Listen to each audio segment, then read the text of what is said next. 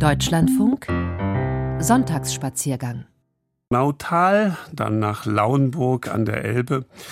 Wir führen Sie in die Kunst des Winterschwimmens ein. Auch Eisbaden sagen andere dazu. Die größte Baumart der Welt, die finden wir vor den Toren San Franciscos. Das schauen wir uns an. Aber auch die Kunst kommt nicht zu kurz. Die Stadt Paul Cézanne ist Aix-en-Provence und auch dort sind wir verabredet. Also kommen Sie gerne mit auf den heutigen Sonntagsspaziergang. Lassen Sie sich ein auf neue Blickwinkel in Bezug auf ausgewählte Orte in Deutschland und der Welt. An diesem Januar-Wintertag Reisen kennt keine Jahreszeit, Reisen im Radio sowieso nicht. Andrea Stopp begleitet Sie.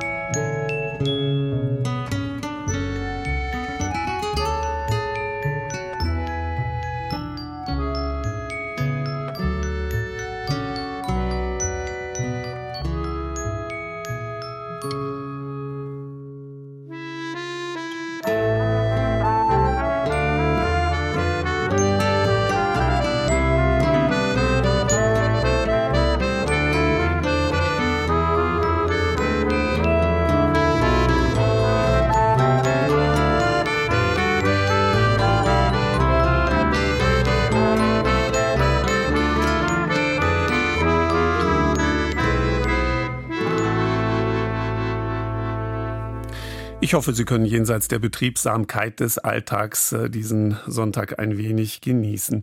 Das äh, Bundesland Oberösterreich im äh, Nordwesten unserer Nachbaralpenrepublik Österreich liegt immer ein wenig im Windschatten des allgemeinen Interesses.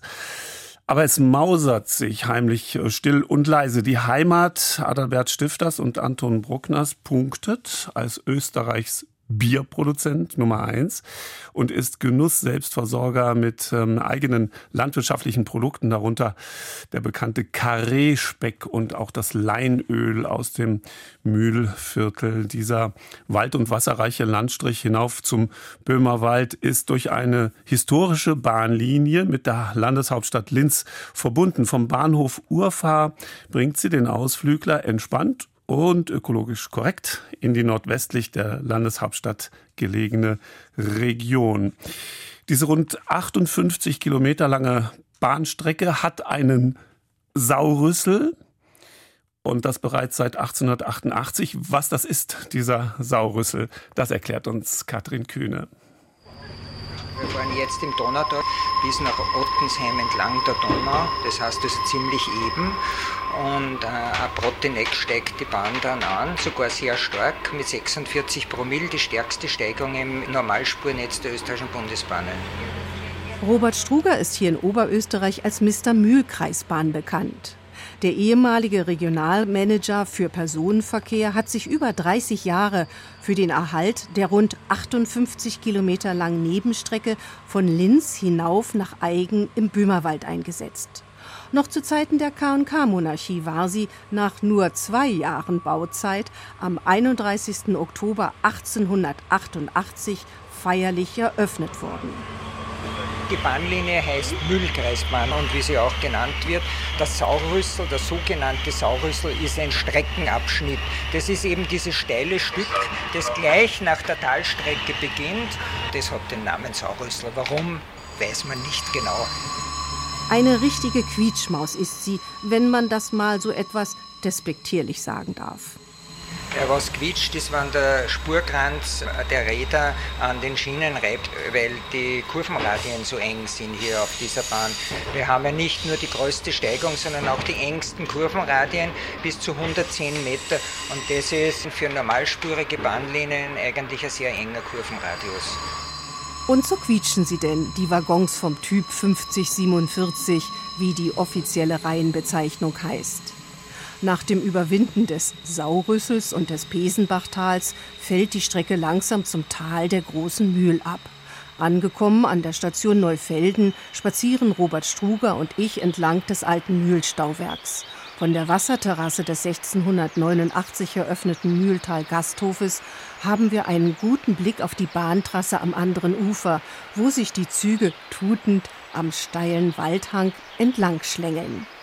Genau hier, wo wir sitzen, beginnt der schönste Teil der Strecke im Mühltal, in einem unverdorbenen, landschaftlich wunderschönen Tal, wo neben der Bahn kein Verkehrsweg durchführt, wo man auf einen ursprünglichen äh, Fluss schauen kann. Und das ist der Abschnitt von hier von Neufelden bis Haslach. Am nächsten Morgen fahren wir dann diese wildromantische Strecke durchs Mühltal nach Haslach. Lokführer Alfred stammt aus der Nähe der Marktgemeinde und fährt nach seiner dreijährigen Ausbildung vorwiegend und gern die Mühlkreisbahnstrecke. Wichtig auf der Linie ist das Signalgeben, also das Tuten oder Hupen. Bahntechnisch korrekt, Pfeifen. Und nein, nicht in den Kurven wird Signal gegeben, sondern an den vielen unbewachten Straßenübergängen.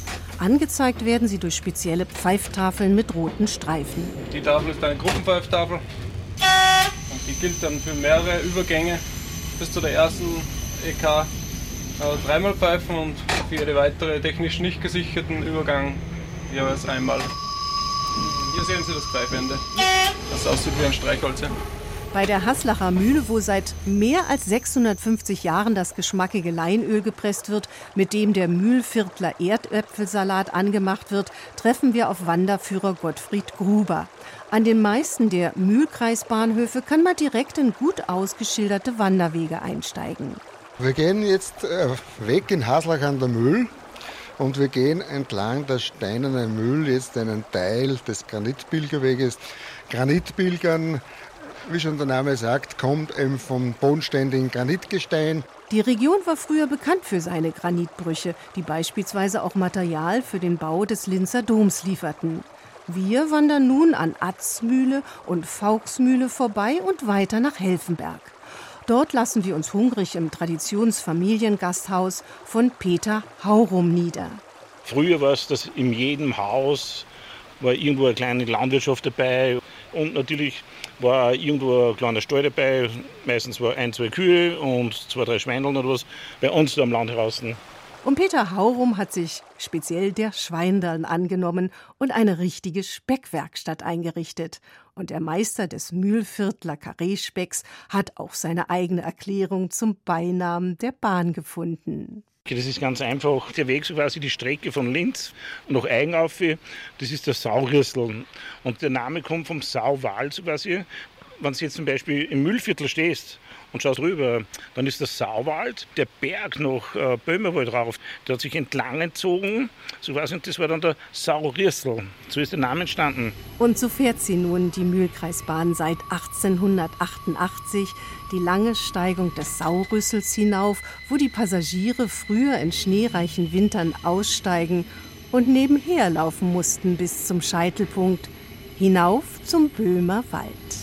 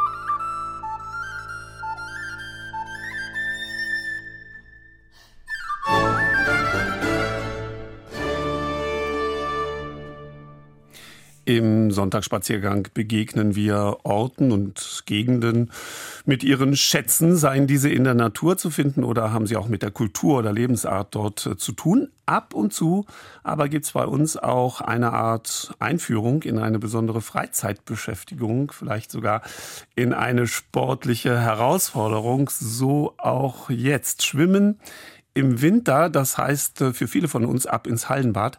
Aber vielleicht haben Sie das bei Ihrem Sonntagsspaziergang auch schon mal beobachten können. Es gibt Menschen, die im Winter im See schwimmen, oft nur in Badebekleidung, nicht im Neopren. Gerade im äh, Corona-Winter 2021 haben das viele Schwimmer und Schwimmerinnen gemacht, weil die Hallenbäder geschlossen waren.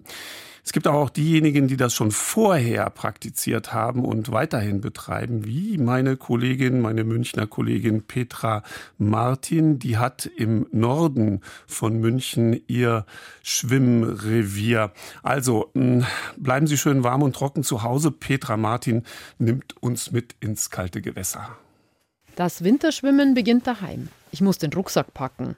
Das Gute am Winterschwimmen ist, dass man nicht viel braucht. Badeanzug und Kappe reichen. Es gibt aber einiges, das es schöner macht. Eine Unterlage zum Draufstellen, Badeschlappen und natürlich ein Handtuch. In den gut sieben Jahren Winterschwimmen habe ich mir meine eigene Routine erarbeitet, vieles ausprobiert und jetzt weiß ich, was ich brauche.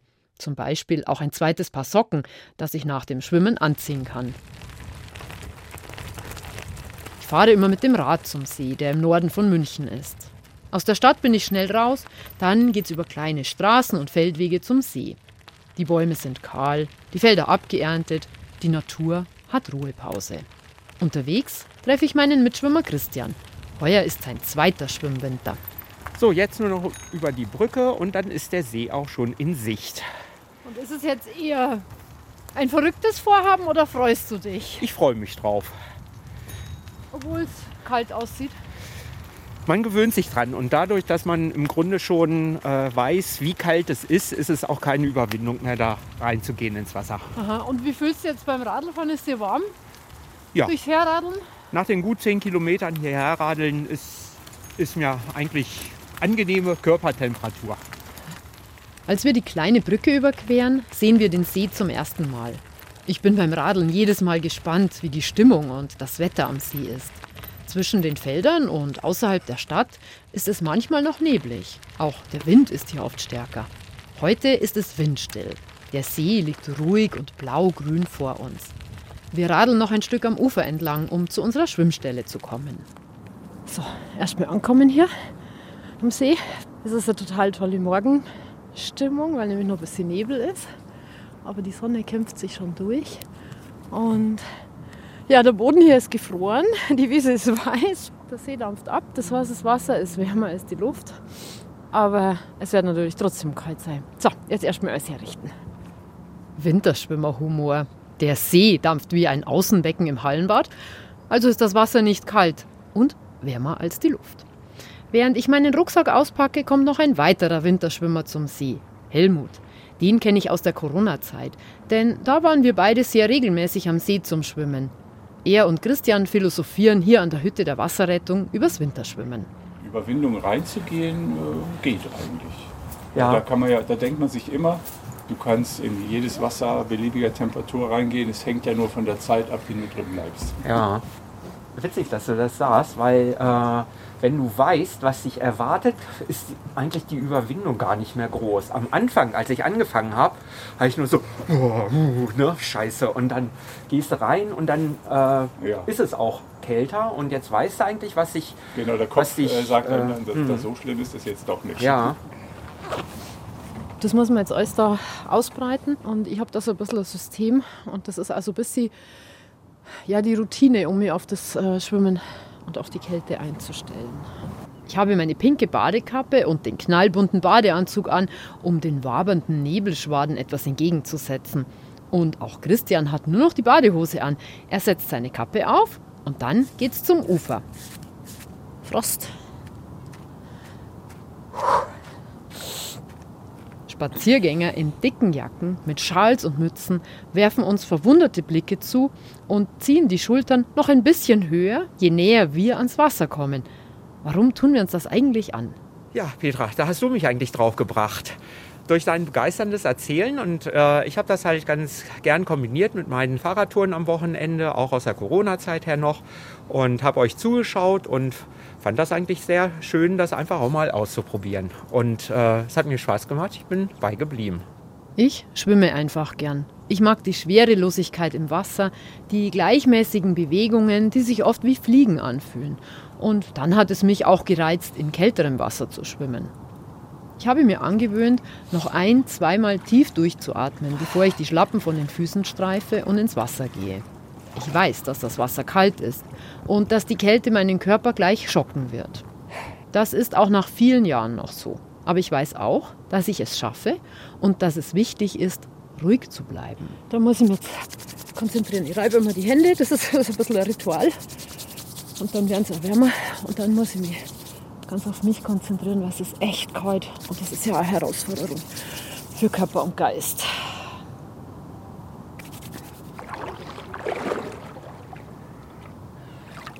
Also, das Wichtigste beim Neige ist ruhig bleiben, weil der Puls geht nach oben und das Herz ist ein bisschen durcheinander, so jetzt schneller schlagen oder langsamer.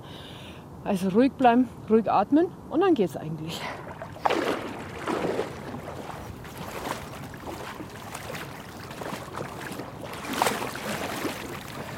Also noch ist es angenehm, wenn man weiter reinkommt. Es wird schon sehr kalt, aber sehr erfrischend.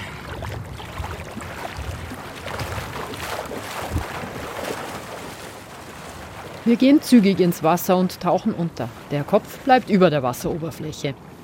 Ich merke, wie mein Herz schneller schlägt, wie sich das kalte Wasser auf der Haut anfühlt. Mein Körper weiß, dass nichts Schlimmes passiert. Er kennt die Situation und schon nach ein paar Sekunden beruhigt sich mein Atem. Die Brustschwimmzüge fühlen sich gut an. Die Kälte kann ich mir nicht wegdenken. Sie ist da, mit aller Macht. Aber ich habe sie erwartet und akzeptiert. Ich mag diese winterliche Stille am See, wenn die Natur zur Ruhe gekommen ist, das Wasser ganz klar ist und kaum Menschen hier sind. Der Regatta Badesee in Oberschleißheim ist eigentlich kein besonderer See. Es ist ein künstlich angelegtes Stück Natur, kreisrund, mit einem Kiesufer, gesäumt von Bäumen und Büschen. Es gibt auch Schilf- und Ruhezonen für Wasservögel. Wenn ich im kalten Wasser schwimme, also Wasser, das zwischen 0 und 10 Grad hat, dann kann ich an nichts anderes denken. Ich bin ganz im Moment. Ich genieße das Schwimmen. Es gibt tatsächlich ein Zeitfenster, in dem mir die Kälte nicht viel ausmacht. Etwa 20 Sekunden nach dem Untertauchen überzieht ein warmes Kribbeln meinen Körper. Und dann kann ich je nach Wetter und Wassertemperatur zwei bis zehn Minuten schwimmen. Ich bleibe immer in Ufernähe und je kälter das Wasser wird, desto kürzer ist auch meine Schwimmstrecke. Lieber zweimal kurz als einmal lang. Zu lang. Sicherheit ist wichtig beim Winterschwimmen, deshalb schwimme ich nur da, wo ich auch stehen kann. Für die Streckenlänge orientiere ich mich an einem Gebüsch links vom Steg und einer Birke auf der anderen Seite des Stegs. Ich brauche je eine Minute zu diesen Fixpunkten und konzentriere mich darauf. Kein anderer Gedanke hat jetzt Platz. Keine To-Do-Liste, kein Ärger, keine Probleme, gar nichts. Ich bin im See und schwimme. Punkt. Und das ist das Schöne am Winterschwimmen. Es ist nichts, das ich nebenbei mache. Ich bin ganz im Moment. Und es gibt mir auch ein Gefühl von Stärke, denn hier schaffe ich etwas, das nicht jedem gelingt. Ich überwinde mich, ich verlasse meine Komfortzone und begebe mich ins kalte Wasser. Ich bin in vielen Dingen ängstlich. Ich traue mich nicht vom 3-Meter-Brett zu springen. Ich bekomme schnell Angst, wenn es beim Radfahren zu schnell bergab geht.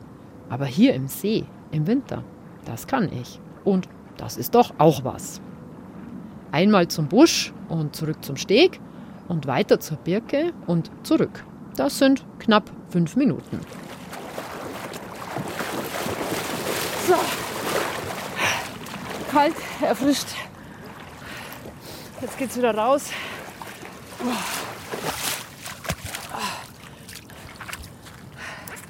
Die größere Herausforderung als das Schwimmen ist eigentlich immer das Umziehen an Land.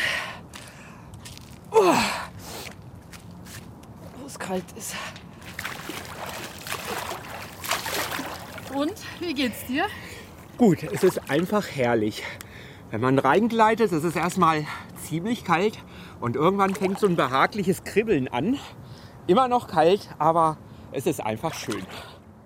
Für mich ist das Umziehen danach tatsächlich die größere Herausforderung. Meine Finger werden sehr schnell steif, so dass ich mich schnell abtrocknen und den nassen Badeanzug ausziehen muss. Dann ins T-Shirt, Unterhose, Hose, Jacke und vor allem die Mütze. Ein paar Kniebeugen, um die Durchblutung anzuregen. Und dann kommen schon diese Heiß- und Kaltwellen nach dem Eisschwimmen, nach dem Winterschwimmen, die den Körper durchströmen. Und das ist eigentlich das, was es ausmacht, das Winterschwimmen, dieses Kribbeln danach. Und dann trinke ich meinen heißen Tee. Das Aufwärmen ist ein wichtiger Bestandteil beim Winterschwimmen. Inzwischen ist auch Helmut zurück und wieder angezogen. Er krault im Neoprenanzug fast eine halbe Stunde im See. Es mag für Außenstehende seltsam klingen, aber das Schwimmen ist schön. Am wenigsten mögen wir das hier. Da sind wir uns alle einig. Hinterher wieder anziehen. Ja. Die kalten Finger, kalte Füße, die man dann hat, anschließend. Ja, aber das sonst gemacht durch das Wohlgefühl, was man insgesamt hat, dann eine Stunde später, sagen wir mal. Dass man überhaupt nicht mehr friert. Also selbst wenn du am, am Schreibtisch sitzt, dass dir dann nicht mehr die Füße oder Hände kalt werden, was ja sonst mir leicht passiert. Oder dass der Nacken verspannt, wenn man mal wieder ja, nicht so gesunde Bewegungen macht. Das wird dadurch wieder abgefedert durch das Schwimmen. Aber eben was das Kälteempfinden betrifft, ist es nochmal so besser. Und ich schwimme gerne im Freiwasser und weniger gern im Chlorwasser. Auch Helmut kommt mit dem Rad zum See, ist wie ich auch etwa 40 Minuten unterwegs. Das ist keine weitere Qual, sondern praktisch, schön und nützlich. Eigentlich ist das Zurückradeln auch wirklich angenehm, um von innen wieder warm zu werden. Die Oberschenkel sind ja doch die größten Muskeln und dann kriegt man relativ schnell wieder Wärme von innen. Die Extremitäten bleiben noch kühl, das wird dann mit der Zeit erst zu Hause wieder warm. Aber wenn du so ein Auto hast oder hättest oder ich, die mit Ich bin mal mit dem Auto gefahren, das war schlimm. Also da ich war nur zitternd am Lenkrad gesessen, das ging gar nicht. Und Heizung im Auto ummachen? Nee, hat auch nicht geholfen. Also dagegen ist das Erzeugen der Wärme von innen viel angenehmer. Und nachdem wir unsere Sachen wieder eingepackt haben, schwingen wir uns in den Sattel. Jetzt geht's wieder zurück Gute 10 Kilometer zum Aufwärmen beim Fahrradfahren. Noch ein Blick auf den See. Bewegung an der frischen Luft, nette Gesellschaft, einen Kick durch das kalte Wasser. Für uns gibt es am Wochenende fast nichts Schöneres. Und das Beste, es kostet nichts, ist umweltfreundlich und macht Spaß. Ja, und da radeln sie sich warm nach Hause. Um das nochmal zu sagen, Winterschwimmen ist ein Extremsport, der den Körper herausfordert. Gehen Sie deshalb nie allein im kalten Wasser schwimmen und bei Problemen mit Herz oder Blutdruck sollten Sie auf jeden Fall vorher Ihren Arzt äh, konsultieren. Und das haben wir ja gerade von Peter Martin, Petra Martin gehört. Bleiben Sie lieber in Ufernähe und je kälter das Wasser wird, desto kürzer sollten auch die Strecken äh, sein. Und nur da schwimmen, wo man auch stehen kann, sicherheitshalber. So, wir sollten sollten uns äh, jetzt zumindest äh, musikalisch aufwärmen. Das äh, besorgt die Familienmusik Hoffmann. Das ist eine Kapelle aus Niederbayern mit einem humoristischen Couplet der Wiener Tradition. Und da geht es um die öffentliche Dusche. Im städtischen Mietshäusern gab es ja oft kein Badezimmer und deshalb fand die der Hygiene dienende Handlung in der Öffentlichkeit statt, nämlich zum Beispiel im Tröpferlbad.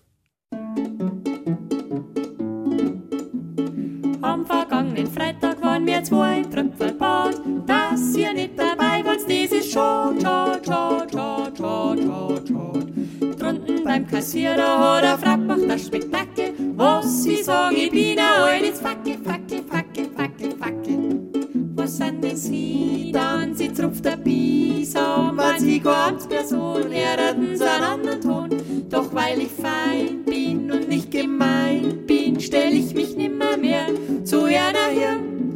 Sie glauben, weil sie da in dem Vogelheisel sitzen, können so schwache Frau tyrannisieren.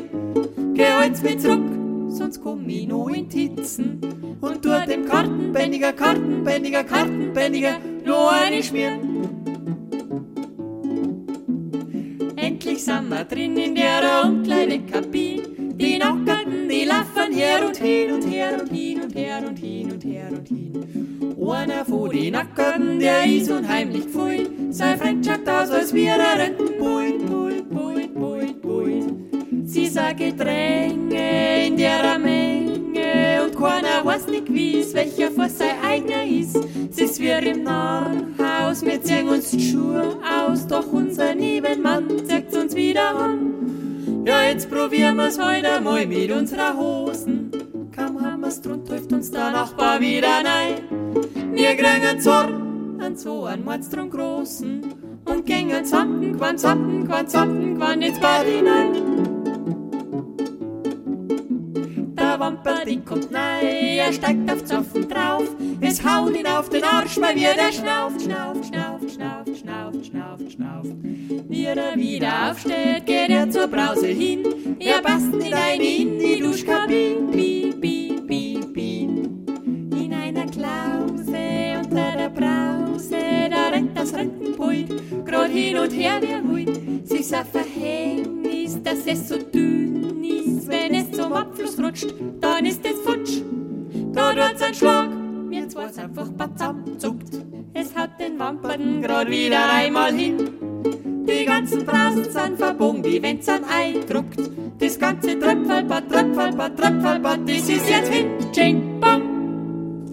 Ja, ich hoffe, Sie haben alles verstanden, meine Damen und Herren. So, wir haben noch kurze Zeit bis zu den Nachrichten. Wir versorgen Sie da mit äh, allem, was Sie wissen sollten und wissen müssten. Und äh, dann um zehn nach äh, zwölf geht's dann weiter mit ähm, Lauenburg an der Elbe. Genau, das steht auf dem Programm Aix-en-Provence. Und vor den Toren San Franciscos entdecken wir die größte Baumart der Welt. Bis gleich also. Deutschlandfunk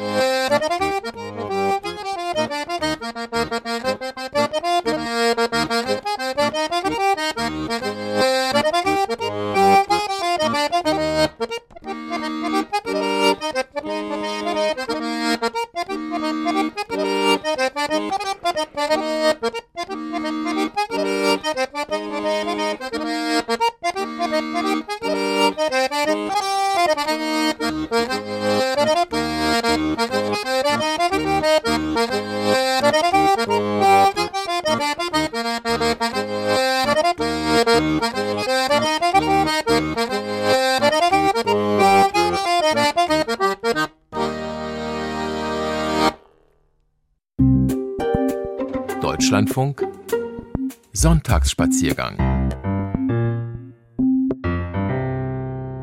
Ein trauriger Flugzeugabsturz in Nepal, von dem wir gerade in den Nachrichten gehört haben.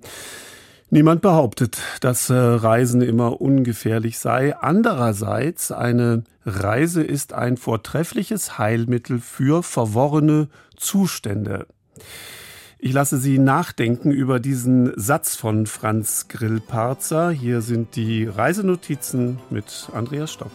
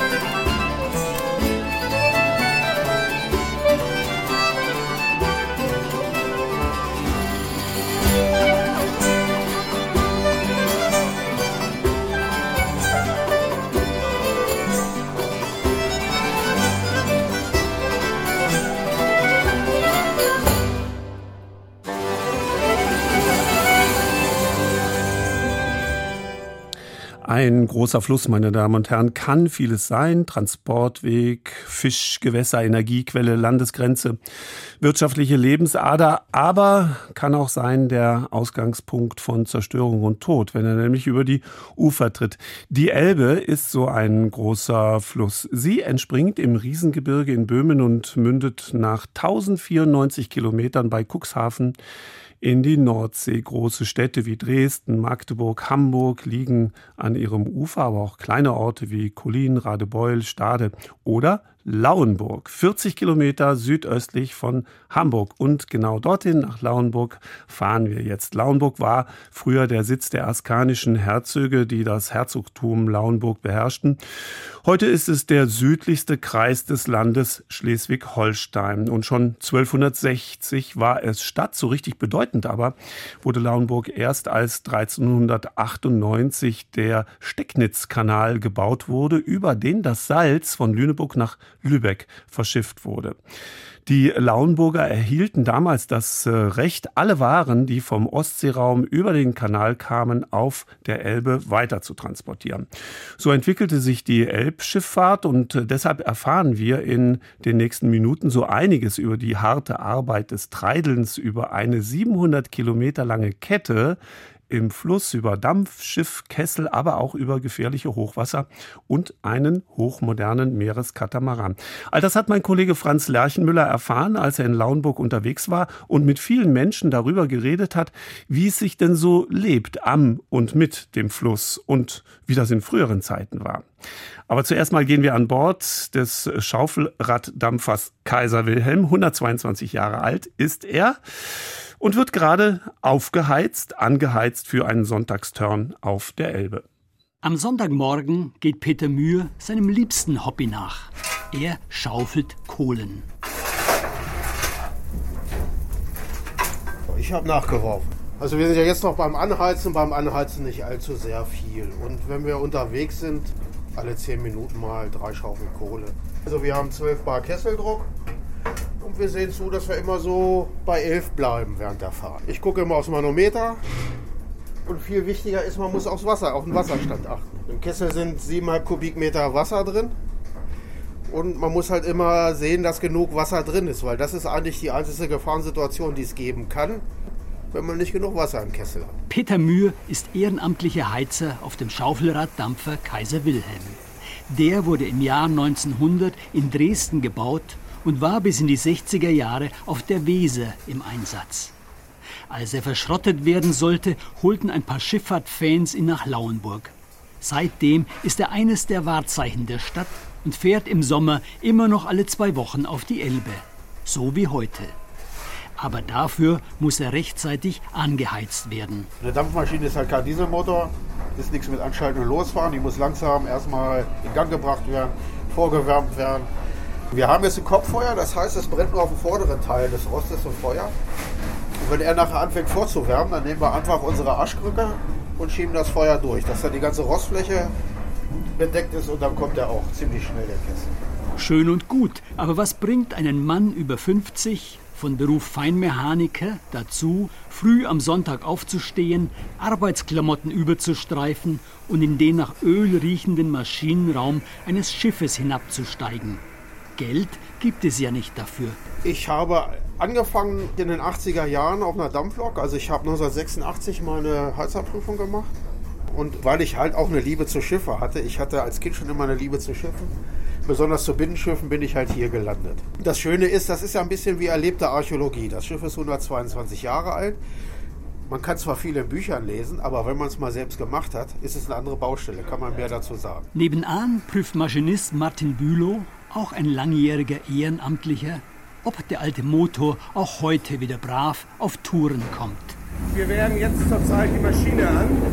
Das heißt also die Dampfmaschine, die muss also eine halbe Stunde ungefähr vom Fahrtbeginn, muss die sich erwärmen, damit sich in den Zylindern ein Kondenswasser bildet. Da wird jetzt hier Dampf in die Zylinder eingespritzt. Die, der Dampf der treibt die, die Kolben voran und dadurch kommt eine Drehbewegung der Kohlwelle zustande. Die wiederum treibt die beiden Schaufelräder an und setzt den Kaiser in Bewegung. Schon legt er ab mit 200 Passagieren an Bord, dampft nach Bleckede und von der Mitte der Elbe grüßt er noch einmal unüberhörbar Lauenburg, die alte Schifferstadt.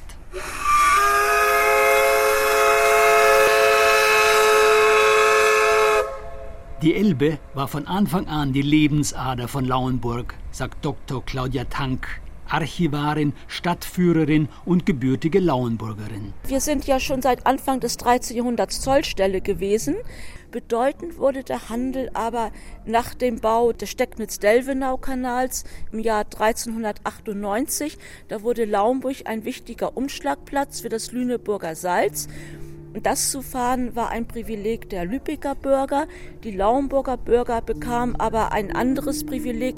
Alle Waren, die von der Stecknitz und damit aus dem Ostseeraum nach Lauenburg gebracht wurden, durften nur von Lauenburger Schiffern gefahren werden. Da begann der eigentliche Wohlstand der Stadt. Natürlich ist die Schifffahrt von damals nicht mit der von heute zu vergleichen, weiß Dr. Jörn Bohlmann.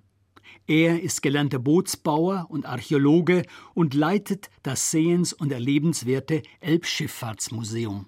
Das waren kleine Schiffe, sehr flach, weil der Strom eben auch sehr flach war.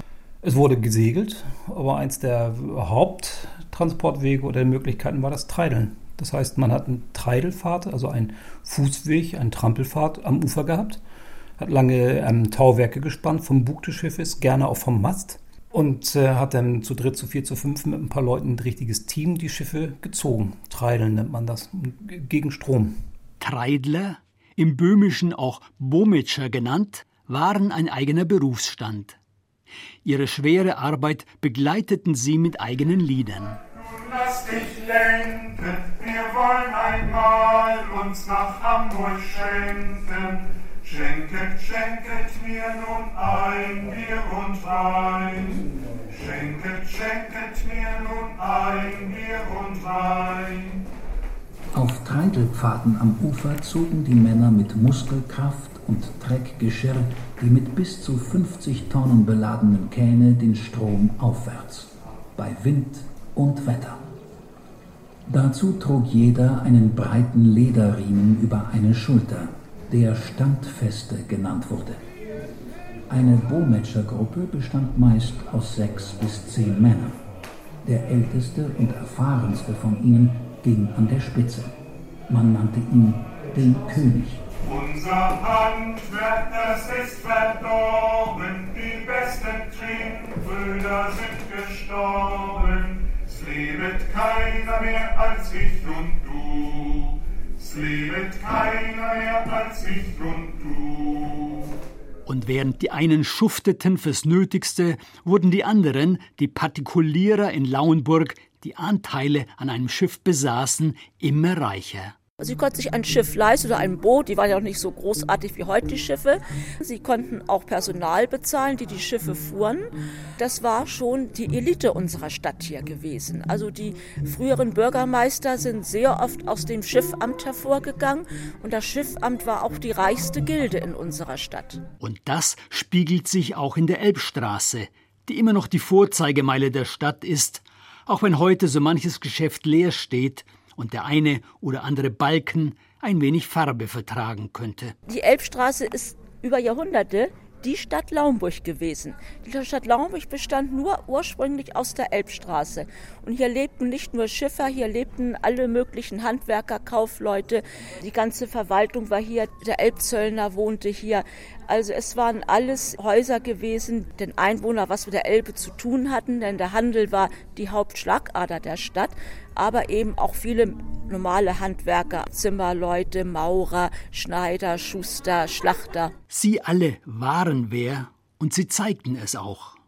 Rosetten, geschnitzte Balken und viele Fenster, die ja besonders teuer waren, verzieren die Fachwerkfassaden aus dem 16., 17. und 18. Jahrhundert. Aber die Zeit ging über die kleinen Schiffe und die Treidler hinweg. Eine neue Epoche brach an. So richtig ausgebaut wird die Elbe tatsächlich erst nach dem Napoleonischen Krieg. Napoleon verschwindet, der Kongress in Wien tanzt, heißt es, und da setzt man sich zusammen und sagt, Mensch, lass uns doch tatsächlich mal die Flüsse in Europa schiffbarer machen. Also lass uns mal aufhören mit dieser ganzen kleinen Starterei, was ja gerade in Deutschland äh, sehr ausgeprägt war. Lass uns den Strom mal ein bisschen vertiefen. Lass uns mal gucken, dass man ein bisschen leichter durchkommt. Lass uns vor allen Dingen mal aufhören mit diesen ganzen Zollerhebungen, weil man eigentlich an jeder Milchkanne halten musste, um Zoll abzugeben für den kleinen Fürsten hier und für den Herzog da. 1840 kamen die ersten verlässlichen Dampfschiffe auf. Und nun begann der Ausbau des Flusses richtig. Man entfernte Findlinge, backerte Untiefen aus und legte quer zum Strom 7000 steinerne Buhnen an, die für gleichmäßige Fließgeschwindigkeit sorgten. Und man baute neue Häfen, Brücken, Dämme, Kaianlagen. Seit ca. 1880 zogen immer mehr Schaufelraddampfer die Lastkähne die Elbe hoch. Viele tausend Menschen in den Hafenstädten und an Bord der Schiffe fanden Arbeit und Auskommen in der Binnenschifffahrt. Schifffahrtsgesellschaften betrieben und unterhielten die modernen und teuren Gefährte und stellten die nötige Besatzung ein. Um 1930 bestand die Besatzung aus durchschnittlich zehn Personen. Auch Frauen und Kinder lebten durchgehend an Bord und befuhren den Fluss. Die haben ordentlich mitgearbeitet mit was für einer Selbstverständlichkeit ein, Elbschiffer durch die Gegend fährt und äh, sich nie sein Essen macht. So, dann kannst du natürlich viel mehr durchfahren, wenn jemand dabei ist, der also für das leibliche Wohl sorgt. Eine eigene Berufssprache entwickelte sich. Wenn der Schiffer abends den Junghans reingehauen hatte, schlüpfte er in seine Schandauer, gönnte sich ein Pott Arschbackenbrühe und griff gemütlich zum Treckbüttel. Heißt, nach dem Setzen des Ankers zog der Mann seine Filzpantoffel an, schlürfte eine Tasse Kaffee und machte ein bisschen Musik auf der Ziehharmonika. An diese große Zeit der Dampfschiffe erinnert auch die Schatzkammer des Museums, die Motorensammlung im Gewölbekeller. Es riecht nach Öl und feuchten Wänden, wie Reliquien werden Zahnräder, Pleuelstangen und Kolben von bläulichem Licht angestrahlt. Mittelpunkt ist eine Dampfmaschine von 1855, die vom Dampfer Kaiser Franz Josef stammt und 113 Jahre in Betrieb war. Das kann man, wenn man jetzt einmal hier einen Schlüssel reinsteckt und dann einmal äh, den Knopf drückt, dann fängt sie an, es macht so ein fauchendes Geräusch. Und da sieht man, wie sich jetzt die äh, Zylinder bewegen, die pendeln von links nach rechts. Die Schaufelräder sind an der Seite montiert gewesen. Der Fluss war sehr flach. Man hatte nicht die Tiefe, um da eine große Maschine reinzubauen. Es lässt sich herrlich erklären, wie man um diese Zeit eben Probleme gelöst hat. Gleich daneben, im geheimnisvollen Halbdunkel, steht ein Maschinentelegraph, wie ihn jedes Dampfschiff hatte. Das ist so ein Messinggerät mit so einem Hebel dran. Da konnte man von der Brücke aus in den Maschinenraum signalisieren, ich möchte mal halbe Kraft, weil wir anlegen. Es gab dazu eben auch noch so ein Sprachrohr. Man konnte dann auch mit so einer Pfeife, ey, wach mal auf, jetzt äh, muss mal was gemacht werden. Komm mal, immer mal halbe Kraft. Und so klang dann die Unterhaltung früher an Bord.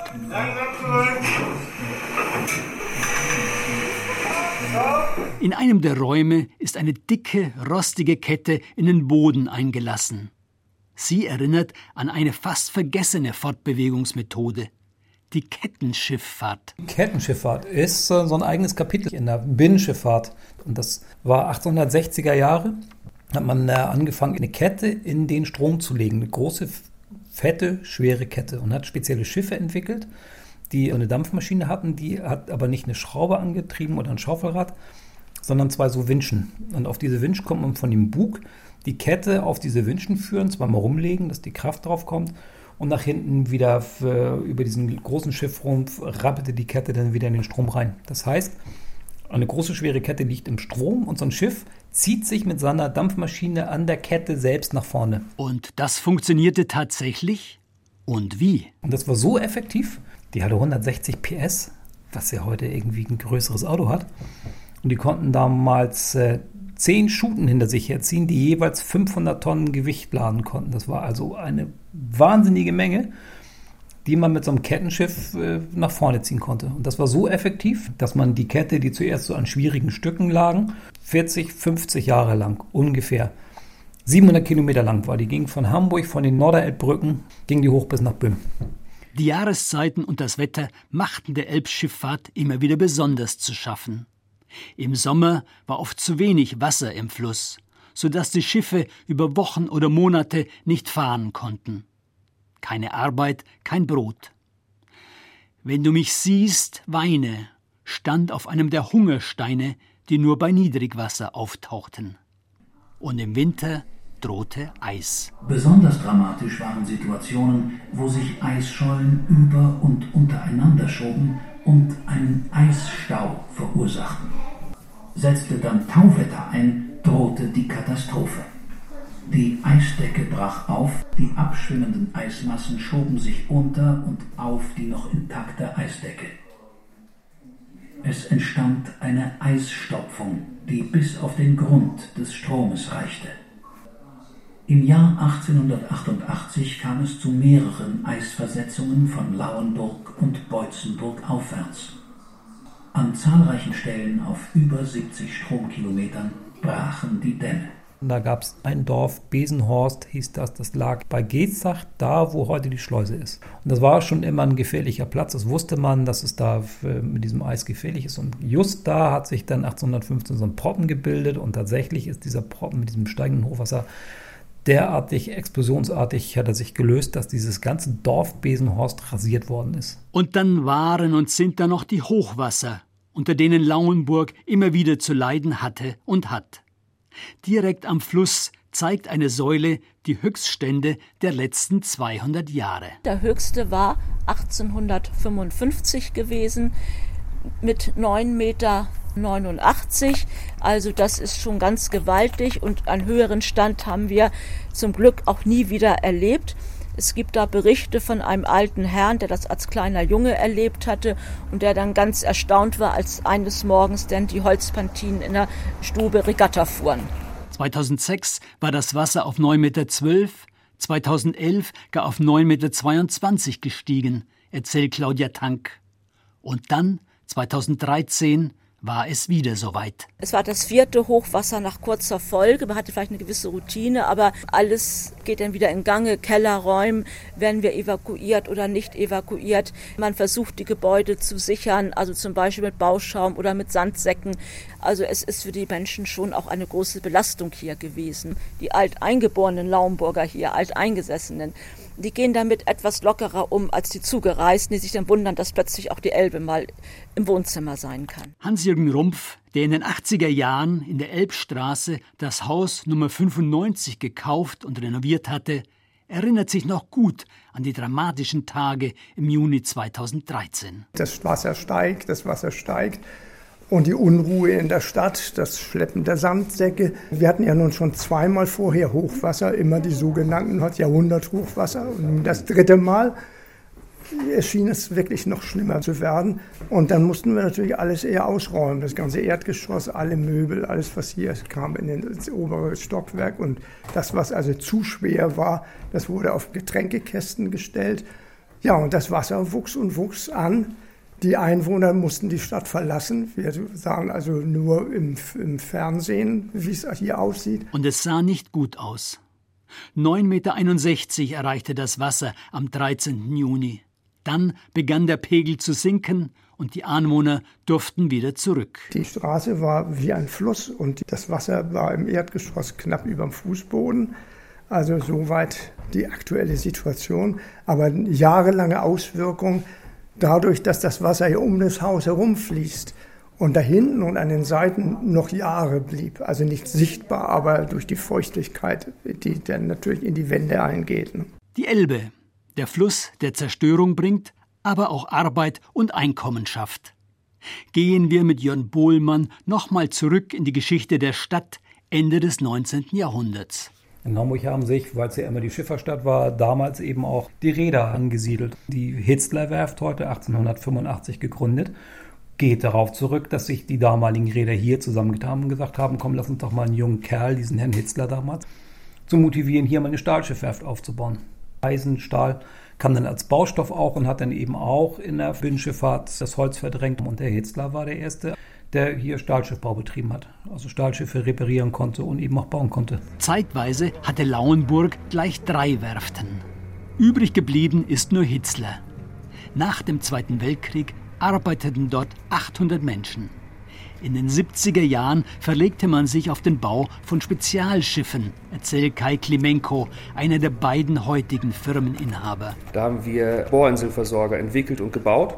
Die hießen tatsächlich sogar Hitzler-Versorger. Wir haben damals quasi das Typenschiff dafür entworfen. Und das ging bis Mitte der 80er Jahre ganz gut. Nur irgendwann wurden die Anforderungen immer größer, die Schiffe mussten größer werden und dann waren uns die Elbbrücken im Weg und wir haben unsere Schiffe nicht mehr aus Lauenburg nach Hamburg bekommen. Und da ist die Hitzler-Werft in den Spezialschiffbau noch tiefer vorgedrungen, hat Schlepper, Eisbrecher gebaut, also kleinere Schiffe, die dann aber besser von Lauenburg nach Hamburg transportiert werden konnten. In den letzten Jahren ging es auf und ab mit Hitzler, aber die Werft hat überlebt. Heute sind 50 Menschen fest angestellt, weitere 50 kommen je nach Bedarf hinzu. Im Augenblick herrscht Aufbruchsstimmung. Ein ganz besonderes Schiff ist im Bau, ein sogenanntes Wallaby Boat, ein Schiff, das das Übersetzen von Lotsen oder von Mitarbeitern an Windparks erleichtern soll. Verständlich, dass der Chef seinen Lauenburger Mitbürgerinnen und Mitbürgern die Neuheit gern mal bei einem öffentlichen Rundgang persönlich vorstellt. Das wird ein Katamaran sein, das heißt zwei Rümpfe, die allerdings nicht wie bei einem klassischen Katamaran äh, starr verbunden sind mit dem Decksaufbau, sondern hier ist die Besonderheit, dass wir über eine Federlagerung einen aktiven und einen passiven Wellenausgleich erzielen können. Diese Schiffe sind konzipiert als Lotsenversetzboote, als äh, Crew Transfer Vessels. Und wenn man sich diese beiden Einsatzzwecke anschaut, ist es schon enorm wichtig, dass man eine Stabilität hat. Hitzler wieder vorne dran. Und von der Elbe dringt noch einmal der Pfiff der Kaiser Wilhelm herüber.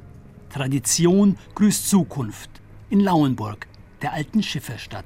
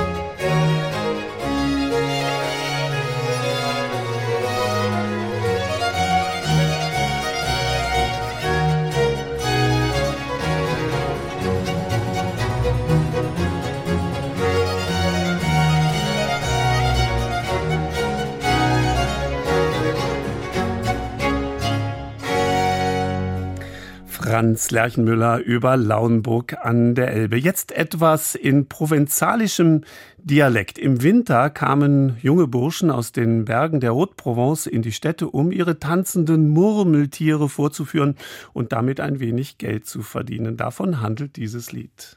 Diga Gianetta te vasiluga ravirata Diga Gianetta te vasiluga Nani mamaire me vori marida Ravirata nani mamaire me vori marida Ede!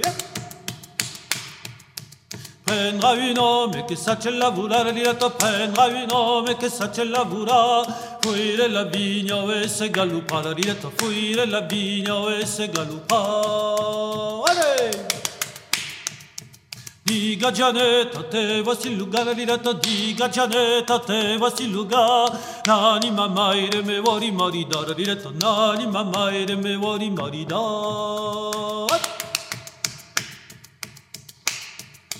Tenre boutique, venre de tabac, la diretta, tenre boutique, venre de tabac. 500 euro, diedu, dielu, musca, la diretta, 500 euro, diedu, dielu, musca. Aix-en-Provence also ist die Stadt Paul Cézannes. Jahr für Jahr pilgern hier Tausende von Verehrern des 1906 verstorbenen Malers an die Stätten, an denen er gelebt und gewirkt hat. Aber neben berühmten Orten wie seinem Atelier gibt es auch weniger oder gar nicht erschlossene Lebens- und Arbeitsorte Cézannes. Und deshalb hat Peter Meisenberg, mein Kollege, Kontakt zu Philippe Cézanne, dem Urenkel des Malers, aufgenommen und er lässt sich von ihm über die Vergangenheit und die Zukunft der Wohn- und Arbeitsstätte Paul Cézannes berichten. Das ist vielleicht das erste Mal seit langer Zeit, dass die an der Rückseite der Bastide befestigte alte Türglocke betätigt wird.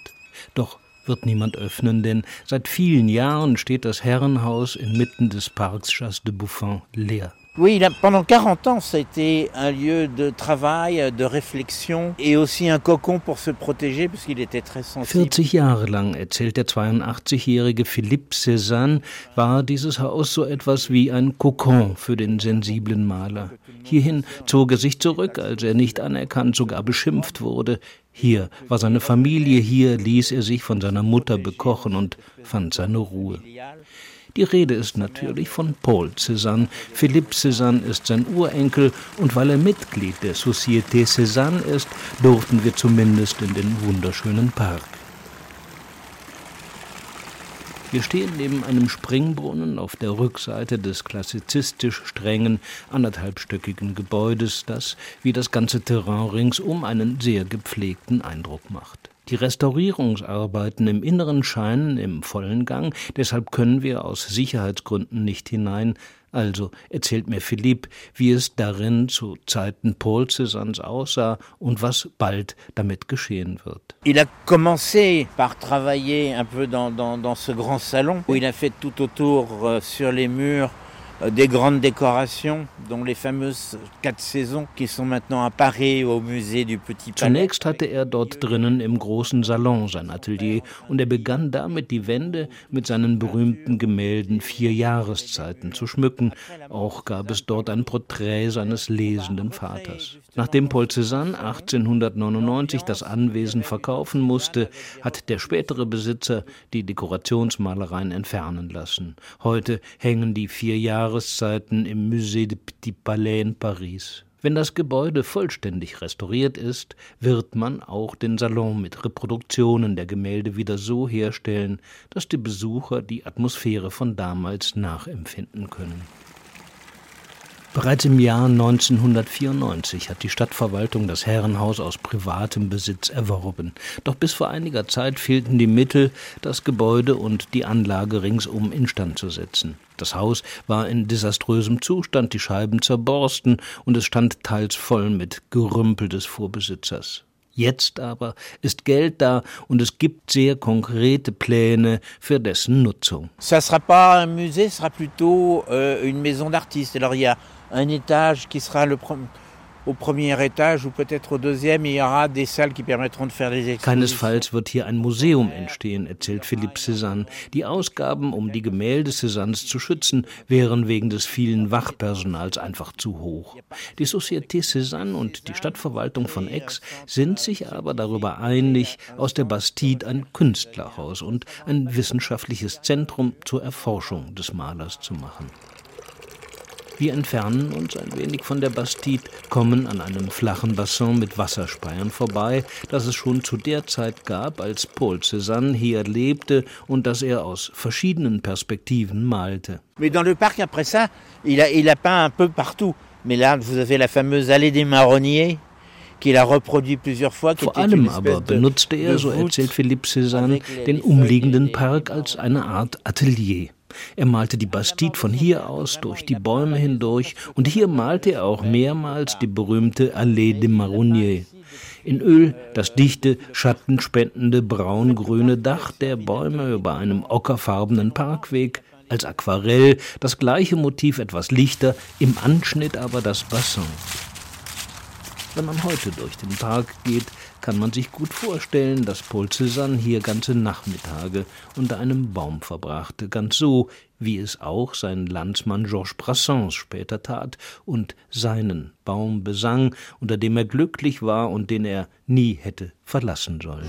Auprès de mon arbre, je vivais heureux, j'aurais jamais dû m'éloigner de mon arbre. Auprès de mon arbre, je vivais heureux, j'aurais jamais dû le quitter des yeux.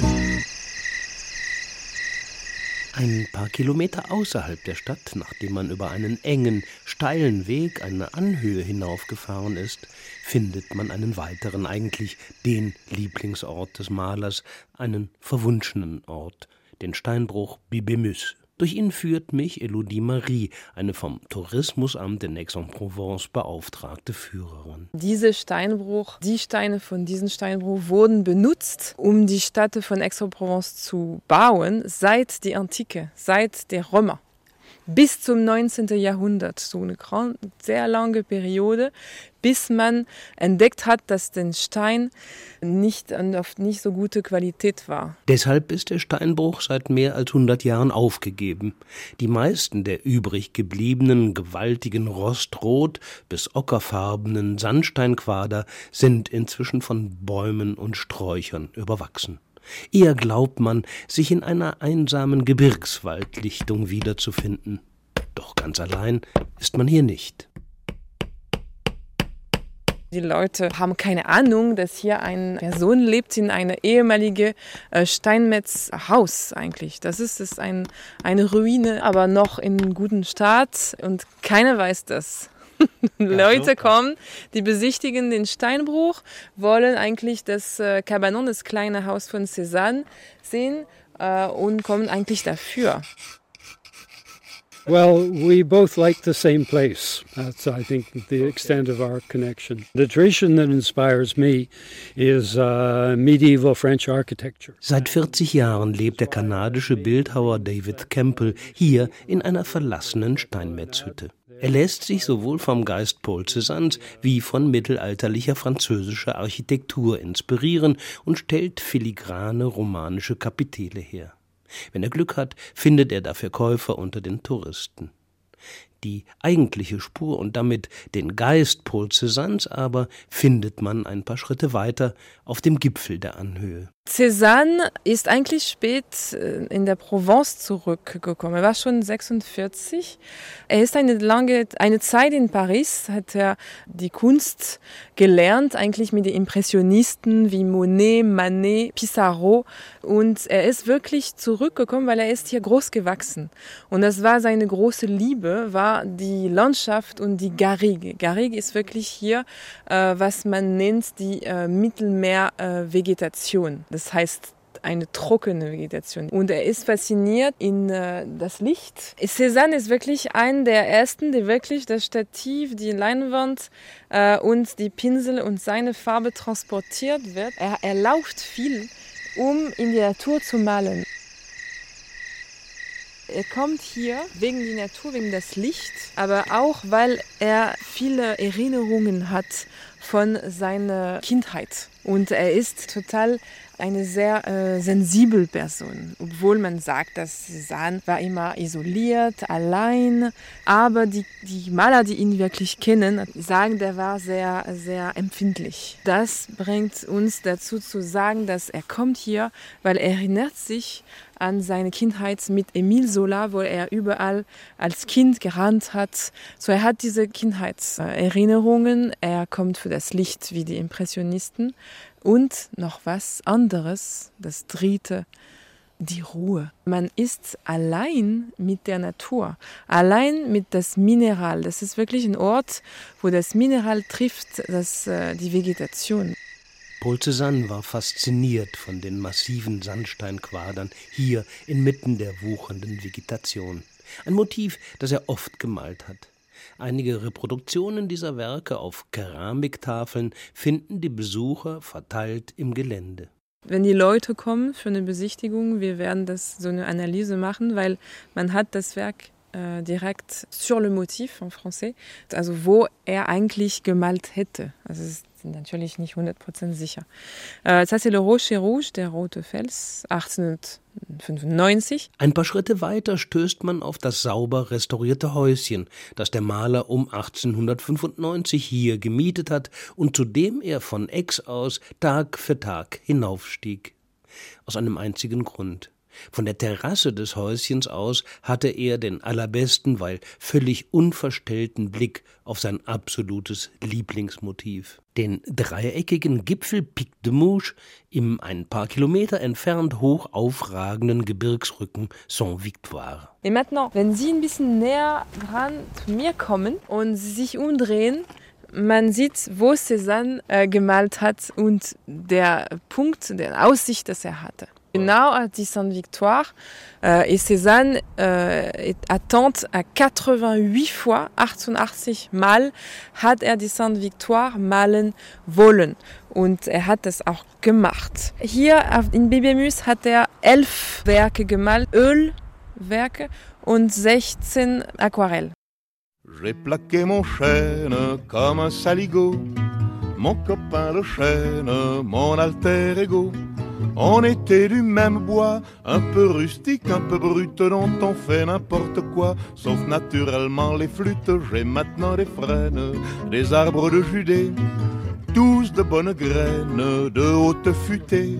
Mais toi tu manques à l'appel, ma vieille branche de campagne, mon seul arbre de Noël, mon mât de cocagne. Auprès de mon arbre, je vivais heureux, j'aurais jamais dû m'éloigner de mon arbre. Auprès de mon arbre, je vivais heureux, j'aurais jamais dû le quitter des yeux. Je suis un pauvre type, j'aurais plus de joie. J'ai jeté ma pipe, ma vieille pipe en bois qui avait fumé sans se fâcher, sans jamais brûler la lippe, le tabac de la vache enragée. Dans sa bonne vieille tête de pipe, j'ai les pipes d'écume, ornées de fleurons, de ces pipes qu'on fume en levant le front. Mais je retrouverai plus ma foi dans mon cœur ni sur ma lippe le goût de ma vieille pipe en bois, sacré nom d'une pipe. Auprès de mon arbre, je vivais heureux, j'aurais jamais dû m'éloigner de mon arbre. Auprès de mon arbre, je vivais heureux, j'aurais jamais dû le quitter des yeux. Le surnom d'infâme me va comme un gant. D'avec ma femme, j'ai foutu le camp. Parce que depuis tant d'années, c'était pas une sinécure de lui voir tout le temps le nez au milieu de la figure. Je bats la campagne pour dénicher la nouvelle compagne, Valencelle-là qui bien sûr laissait beaucoup trop de pierres dans les lentilles, mais se pendait à mon cou quand je perdais mes billes. Auprès de mon arbre, je vivais heureux, j'aurais jamais dû m'éloigner de mon arbre. Auprès de mon arbre, je vivais heureux, j'aurais jamais dû le quitter des yeux. J'avais une mansarde pour tout logement, avec des lézardes sur le firmament.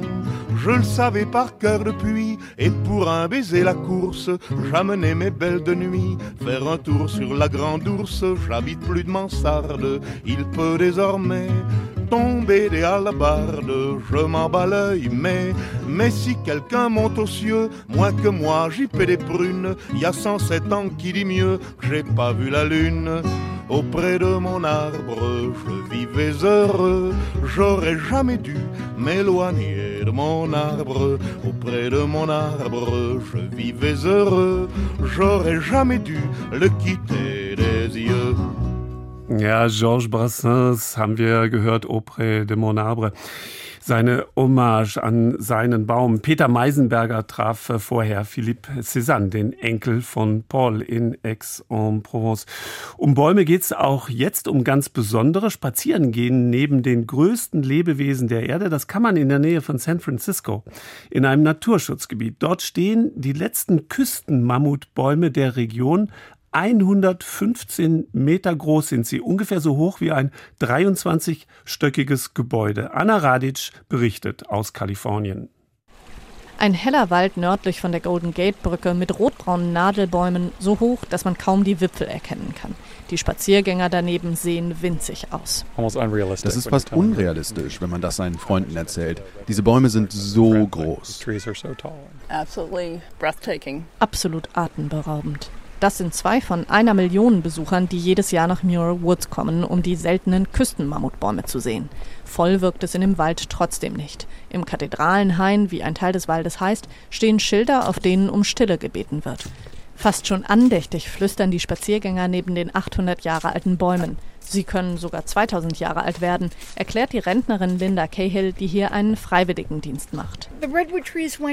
Die Küstenmammutbäume reichten von Big Sur bis hinauf nach Oregon. Und dann haben wir 98 Prozent von ihnen abgeholzt.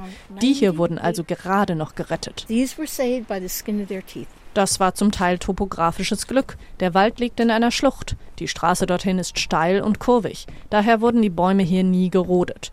Die meisten Mammutbäume wurden abgeholzt, als dieser Teil der USA von Europäern kolonisiert wurde. Zu Zeiten der Dinosaurier haben Mammutbäume fast die ganze nördliche Hemisphäre bedeckt. Jetzt gibt es sie nur noch in einem kleinen Teil Zentralchinas und in Kalifornien. Die Ökologin Jules Kutsch trägt Strohhut, Arbeitsschuhe und eine dunkelgrüne Fließjacke. Sie ist hier Försterin und kennt sich besonders gut mit der bedrohten Baumart aus. Dank des besonderen Wetters rund um San Francisco sind sie nicht darauf angewiesen, Wasser nur aus den Wurzeln zu ziehen, wie die meisten Bäume. Viele Menschen kennen die Stadt wegen ihres Nebels. Es ist eine Art ikonischer Teil des Wettersystems hier. Und er ist der Grund, warum diese Bäume hier sind. Hier an der Küste schneit es nicht und sie lieben den Nebel als Wasserquelle. Wenn wir also hier hochgucken, so können wir sehen, dass sie viele Nadeln hoch oben haben, wo die Sonne sie tatsächlich erreichen kann. Und sie haben spezielle Arten von Nadeln in der Höhe, die ihnen helfen, den Nebel aus der Luft zu ziehen. Das ist einer der Gründe, warum sie hier so groß werden und so viel Zugang zu Wasser haben. Denn die Gegend ist eigentlich sehr trocken. Es regnet selten. Waldbrände sind in Kalifornien an der Tagesordnung.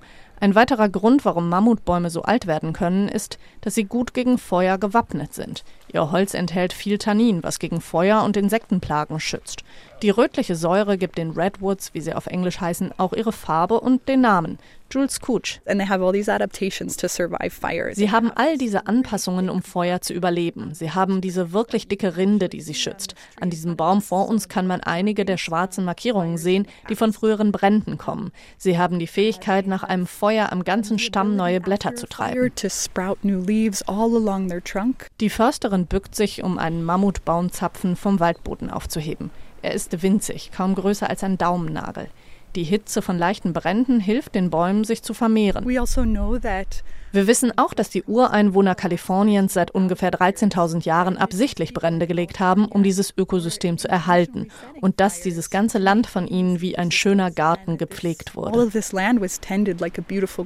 Was die ersten europäischen Siedler also für unberührte Natur gehalten haben könnten, wurde schon lange von den Miwok genutzt. Nachfahren der Miwok gibt es in Kalifornien bis heute. Cooch und ihre Kolleginnen wollen von ihnen lernen. In einigen größeren Naturschutzgebieten wird das traditionelle Feuerlegen inzwischen wieder eingesetzt, auch um größeren Bränden vorzubeugen. In Muir Woods gibt es diese Überlegung auch. Mit einem Mal bleibt die junge Försterin stehen. Auf einem der niedrigeren Äste sitzt ein großer hellbrauner Vogel mit weiß gepunkteten Flügeln. Um, this looks like a red um, breasted hawk. It's extraordinary. Das sieht aus wie ein Rotschulterbussard. Das ist außergewöhnlich. Um, it looks very young. Um, it's perched up on the branch just off the trail. Der Vogel sieht sehr jung aus und ist ganz nah am Weg. Die Leute sind hier gerade alle stehen geblieben und staunen ganz still. Folks are quietly kind of marveling at it. Die Bäume schaffen nicht nur Lebensraum für Vögel. Lachse kommen vom Pazifik den Fluss hinauf, um hier zu laichen. Und man kann Bananenschnecken finden, die ohne die Mammutbäume nicht da wären. Ökologin Kutsch betrachtet die Bäume als ihre Lehrer. So as humans It's our job to listen to plants. Es ist unser Job, den Pflanzen zuzuhören. Wir müssen sehr ruhig sein, sie wirklich kennenlernen und als unsere Verwandten respektieren.